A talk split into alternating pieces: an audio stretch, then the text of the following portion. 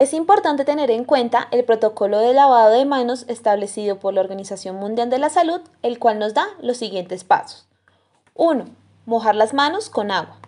2. Depositar en la palma de la mano una cantidad de jabón suficiente para cubrir toda la superficie de las manos. 3. Frotar las palmas de las manos entre sí. 4. Frotar la palma de la mano derecha contra el dorso de la mano izquierda entrelazando los dedos y viceversa. 5